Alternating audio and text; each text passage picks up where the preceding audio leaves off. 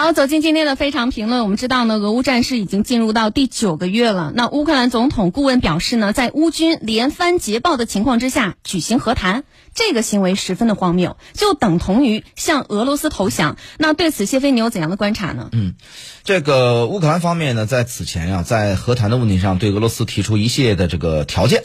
呃，比如说，呃，要归还所有的占领的领土啊，包括克里米亚，然后以及呢是这个在谈判的对象方面要求说可以谈，但是前提是你的这个国家总统不能是普京。等等这些要求啊，俄方是不可能同意这些条件的。那么，同时在军事政治层面上以及争取国际的这个援助的角度啊，乌方也不可能在此时或者在短期内同意啊停战和谈。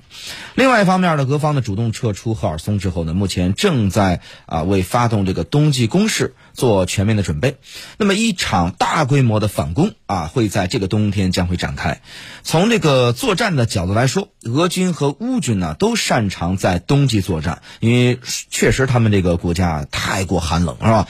双方的实力应该说是相当，但目前乌克兰首都基辅呢，已经下了今年入冬以来的第一场雪。这种情况之下，乌克兰境内的大量的这个基础设施啊，包括像啊发电。供水又遭到俄方的致命打击，那么这对于乌克兰人民来说，一个就是十分的煎熬了。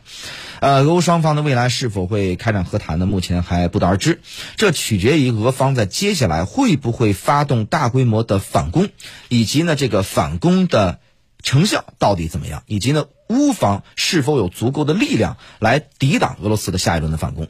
目前来看呢，这个俄乌战争呢，呃，长期化应该是不可避免的。那么在这种局面之下呢，呃，这个双方呢各自的优势，当然也有各自的弱点。俄方有着辽阔地域和这个丰富资源做支撑，乌方呢是来自西方的持续的支援。但战争持续给人民带来这个巨大的苦难，只有结束战争才能结束苦难。好，我们稍后继续回来。